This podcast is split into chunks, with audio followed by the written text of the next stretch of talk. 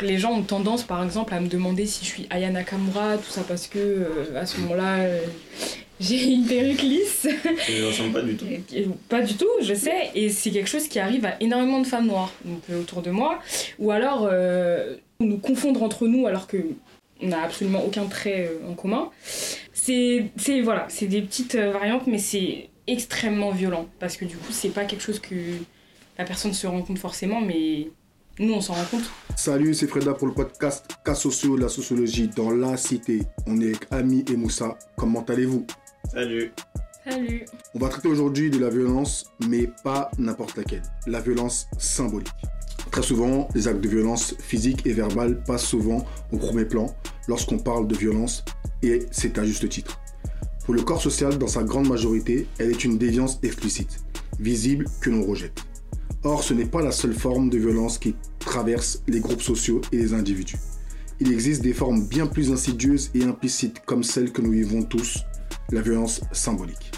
Elle s'incarne aussi bien dans le cadre politique que médiatique, dans les relations hommes et femmes, dans le cadre scolaire et professionnel, et ainsi de suite. En bref, elle est omniprésente et perpétue la domination. Quelles en sont les causes et les conséquences?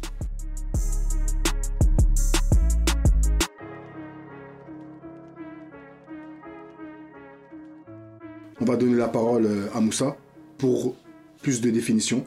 Alors Moussa, que désigne la violence symbolique?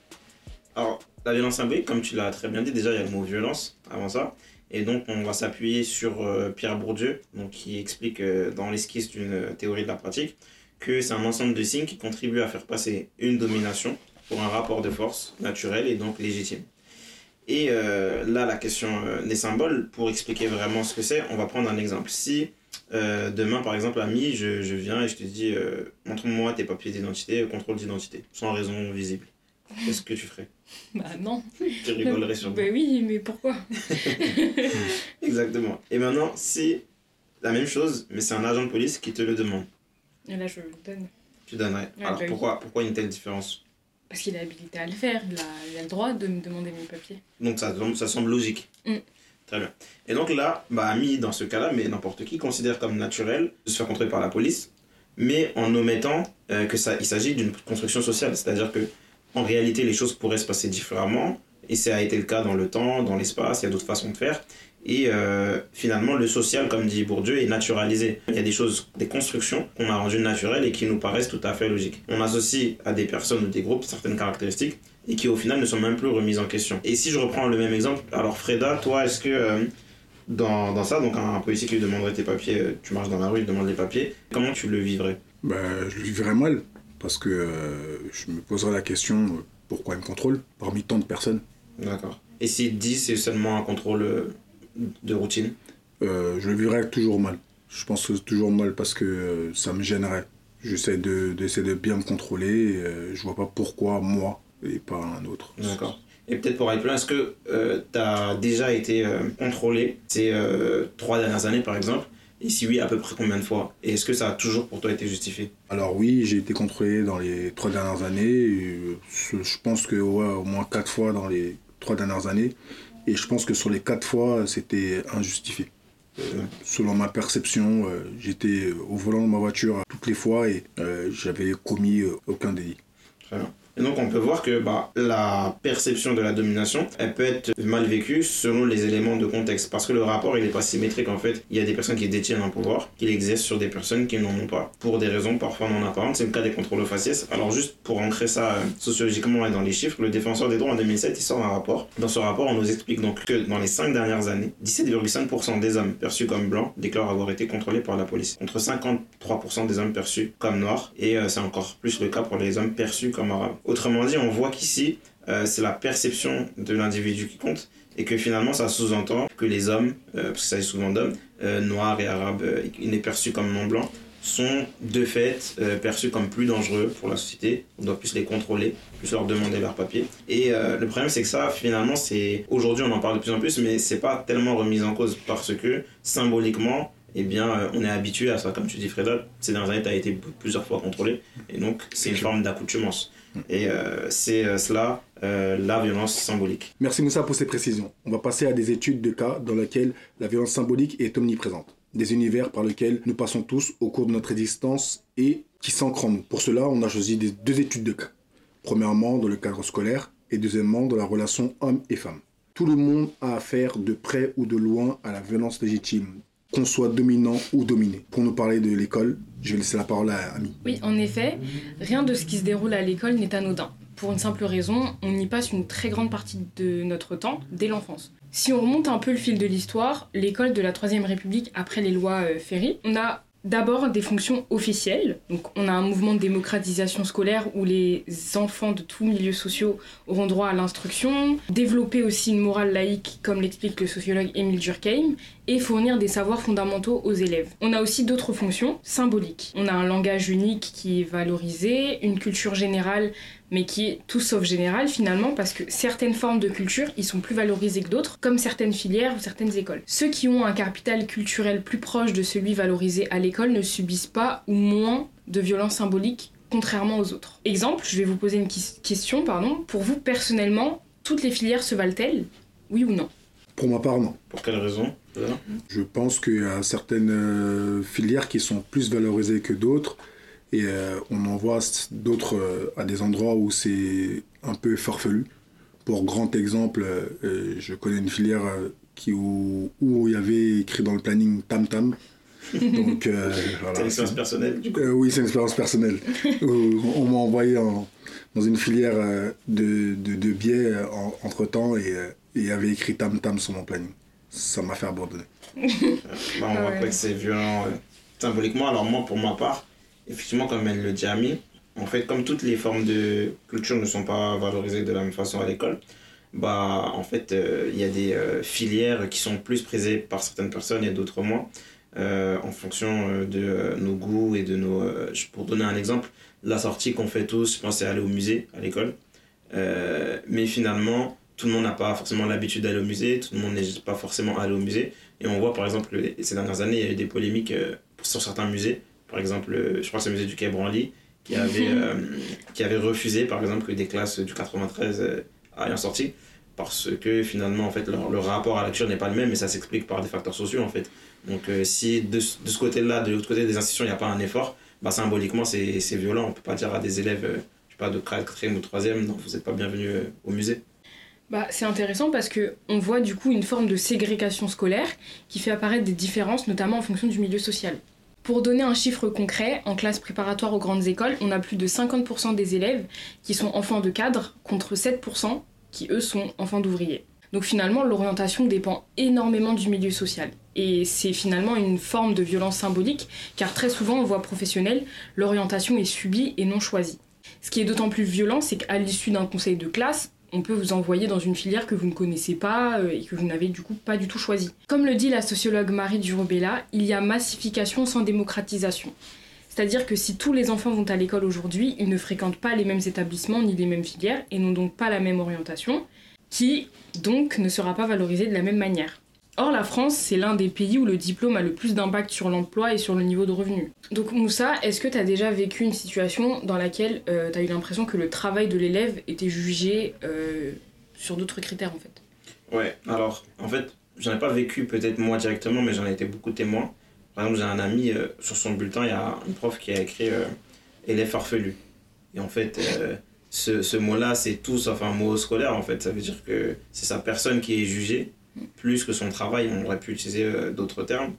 Euh, et également d'autres cas où, euh, par exemple, dans le cadre de notre association, il y a un jeune euh, qui avait des notes tout à fait honorables en troisième, sauf en maths. Et en fait, au conseil de classe, c'est le prof de maths qui a décidé, quasiment seul, de lui refuser la filière qu'il souhaitait. Il souhaitait faire une générale et ensuite aller en CTI 2D. Donc à l'issue du conseil de classe, il lui disait non. Donc vous choisissez entre le redoublement et la filière et une autre filière qu'on vous propose. Et cet élève-là, en fait, était démuni parce qu'il pensait que voilà, c'était impossible de faire autrement. Or, il y a un délai de quelques jours pour faire appel et tout le monde ne le sait pas. Ça veut dire que ceux qui subissent ça et qui n'ont pas les infos, c'est violent. On leur dit voilà, tu vas là-bas ou c'est fini pour toi. Mais en fait, non, il y a d'autres moyens et les gens qui sont informés. Du coup, ils peuvent résister à cette violence et d'autres, en fait, euh, pas du tout parce qu'ils sont pas informés. Mm. Et aujourd'hui, ça sort très bien en STI2D. ok. Il y a aussi euh, d'autres facteurs à prendre en compte. On, a, on peut parler des relations parents institution. Donc euh, forcément, si tes parents s'y connaissent euh, mieux dans le domaine scolaire, etc., ils peuvent développer des stratégies pour t'aider, pour t'orienter au mieux. Et forcément, certains qui s'y connaissent moins, voire pas du tout, euh, ça peut impacter finalement l'élève et son, orientation. Encore une fois, en fonction du milieu social. Merci Ami pour ces précisions. Et pour aller plus loin, Moussa, tu nous as fait un parallèle intéressant entre l'école et les travaux de Michel Foucault sur les institutions totales. Tu peux nous en dire davantage, s'il te plaît? Bien sûr. Alors, Michel Foucault, il est intéressant à plusieurs titres dans Surveiller et punir, donc un de ses livres référents. Il parle de l'univers carcéral. Il montre que c'est une institution totale. Pourquoi? Parce qu'elle régit la vie de tous les acteurs qui y sont, donc les prisonniers, les surveillants, la direction, avec des règles vraiment rigides, où il y en a vraiment un fonctionnement euh, très rigide. Et euh, il donne l'exemple du panoptique, en fait, c'est euh, un peu une tour de contrôle où on peut voir de la tour les prisonniers sans être vu. Et finalement, tout ça, ça exerce la violence symbolique, notamment sur les personnes qui euh, sont prisonnières parce qu'elles sont rendues anonymes avec euh, des numéros d'écrou, elles sont constamment surveillées sans le savoir par exemple, on peut les classer etc. Et euh, finalement on peut résumer ça à, l'adage qui a du pouvoir en abusera parce qu'en fait ce système il génère de la domination et cette domination elle, se perpétue constamment entre les dominants et les dominés. Et si on fait un parallèle un peu avec l'école, en fait, les, les, enquêtes, par exemple, de bien-être scolaire, elles démontrent la violence du système sur un certain nombre d'élèves qui vivent vraiment un mal-être scolaire. Euh, on a parlé de l'orientation, mais euh, c'est aussi euh, sur euh, d'autres questions de par exemple on sait par exemple dans les chiffres dans les enquêtes PISA les élèves français c'est ceux qui lèvent le moins la, main quand ils sont pas sûrs de la réponse. Alors que dans d'autres pays bah, c'est pas du tout le cas. Tout le monde lève la main pour donner la réponse peu importe. Bah si on donne la mauvaise réponse on va être jugé et symboliquement c'est violent et on est stigmatisé comme le mauvais élève qui dit des bêtises etc et euh, peut-être pour finir aussi, pour revenir sur euh, la filière professionnelle, tu avais parlé d'orientation. Et effectivement, il y a très peu d'élèves de la filière professionnelle, dans les enquêtes encore une fois, qui disent avoir choisi leur orientation. Dans énormément de cas, la majorité, cette orientation est subie. Et ça, c'est violent. Symboliquement, en tout cas, c'est violent. Merci pour ces précisions encore une fois. Maintenant, passons à celle entre hommes et femmes. Moussa, je vais te laisser poursuivre sur ça. Effectivement, alors, on a choisi cette autre prise parce qu'en réalité, la violence symbolique s'incarne un peu partout. Mais euh, là, par exemple, dans les relations hommes-femmes, c'est très intéressant. Marie Jurubella, elle écrit dans La tyrannie du genre, où elle montre les effets de la socialisation genrée. En gros, donc on n'a pas les mêmes normes, les mêmes règles, les mêmes valeurs qui nous sont inculquées dès notre enfance, en fonction du genre, mais en fonction également euh, d'autres caractéristiques. Et ça, ça va s'ancrer dans les manières, un, de penser, et deux, dans les manières d'agir, et même dans les corps. Et on voit que très tôt, bah, il y a des différences, par exemple en termes de loisirs. Les loisirs qui sont perçus un peu comme soft, bah, ça va être plus féminisé, à l'inverse euh, des ceux qui sont perçus un peu plus comme durs. Comme euh, par exemple, euh, un, un, cas très intéressant, c'est aux États-Unis. Le foot, le soccer, est-ce que vous savez, il est plus pratiqué par qui? Ouais, les femmes. Par les femmes. Or, en Europe et en France, c'est totalement inverse. En fait, en faisant un peu les enquêtes sociologiques, ils montrent que, comme aux États-Unis, c'est perçu comme un sport très soft comparé à d'autres sports beaucoup plus violents, type football américain ou autre en fait, c'est plus pratiqué par les filles. Et donc, on voit que ça a un impact sur euh, un certain nombre de valeurs, comme euh, l'esprit de compétition, qui est un peu plus impliqué chez les garçons, et qui peut générer des mécanismes d'autocensure chez les filles. Par exemple, euh, on sait que pour des choix de carrière, bah, elles vont beaucoup s'autocensurer en disant bah, je suis peut-être pas capable d'avoir des responsabilités parce que bah, dans leur entourage, il n'y a pas forcément de modèles ou d'autres femmes qui ont cette position. Et ça, ça se transmet dans plein de domaines. Bon, pour en donner quelques-uns, le choix de l'orientation, on l'avait dit quand il y avait des filières, par exemple en filière littéraire, il y a une écrasante majorité de filles. Euh, et euh, c'est un autre déséquilibre en S en faveur des garçons, en scientifique.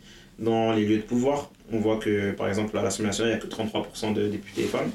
Euh, et dans les relations au travail, sur les salaires par exemple, on a les femmes qui ont 20% en moyenne de moins que les hommes.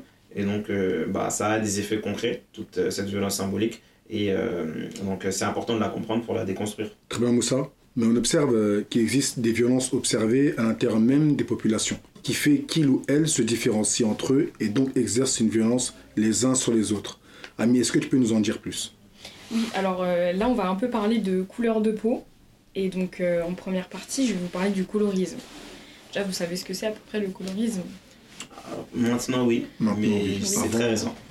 Ouais, donc c'est c'est tout simplement une discrimination qui est intracommunautaire et qui est basée sur la couleur de peau. Donc, une personne qui est perçue comme plus claire, surtout les femmes, sera perçue comme plus jolie, plus douce, etc. Euh, et à l'inverse, une femme à la peau un peu plus foncée sera perçue comme euh, moins jolie, etc., etc. Donc il faut aussi savoir que ça se distingue du racisme, mais ça en découle quand même un peu. Et d'ailleurs, dans le cinéma, c'est beaucoup le cas, j'ai l'impression. C'est ça. Dans le cinéma, oui. Dans le cinéma, dans les publicités aussi, si vous regardez bien, euh, on voit plus de visages métissés avec euh, un gros afro bouclé plutôt qu'une femme euh, noire ou voilà quoi, enfin vraiment noire quoi. Donc toujours dans la couleur de peau, dans l'expérience vécue du noir, Fanon montre que le racisme est une expérience sociale donc que l'on vit au quotidien et qui n'est pas forcément explicite. Donc dans ce cas-là, je vais plutôt vous parler de moi, mon expérience. Euh, donc les gens ont tendance par exemple à me demander si je suis Aya Nakamura, tout ça parce que euh, à ce moment-là euh, j'ai une perruque lisse. Je ne ressemble pas du tout. pas du tout, je sais, et c'est quelque chose qui arrive à énormément de femmes noires donc, autour de moi, ou alors nous confondre entre nous alors que on n'a absolument aucun trait en commun, ou nous dire qu'on est agressive alors qu'on a juste parlé exactement sur le même ton que la personne qui est en face de nous. Donc c'est voilà, c'est des petites euh, variantes, mais c'est extrêmement violent parce que du coup c'est pas quelque chose que la personne se rend compte forcément, mais nous on s'en rend compte. Bah, sur ça un peu si je peux rebondir, euh, c'est des expériences en fait qui sont euh, très répétées et vécues par beaucoup de personnes. Et donc c'est vraiment systémique. C'est pour ça que la violence symbolique elle est puissante parce que c'est un système, comme tu dis, euh, c'est beaucoup de filles noires en fait finalement qui vivent ça, c'est pas que toi. Mm. Euh, et donc ça montre que c'est euh, très répandu. Et on peut allier, lier ça un peu au syndrome du petit chef entre guillemets où finalement dès lors qu'on donne un peu de pouvoir, un peu de domination à certaines personnes, elles vont, elles vont l'exercer sur d'autres et de manière violente. C'est tout là, c'est là qu'on parle de violence symbolique où finalement voilà, dès lors qu'on a un peu de pouvoir, on en abuse. Nous avons donc pu observer qu'il était difficile de sortir de cette violence totalement, car forte elle est, et qu'il existe une dimension implicite qui s'ancre dans les esprits. Toutefois, ce travail de déconstruction est très utile et même essentiel. C'est finalement l'une des missions de la sociologie. Comme disait Durkheim, nos recherches ne valent pas une heure de peine si elles n'avaient qu'un intérêt spéculatif. Merci de nous avoir écoutés. C'était l'épisode Cas sociaux, la violence symbolique en direct du Bondi Blog. Salut Merci. Merci. Ciao, ciao.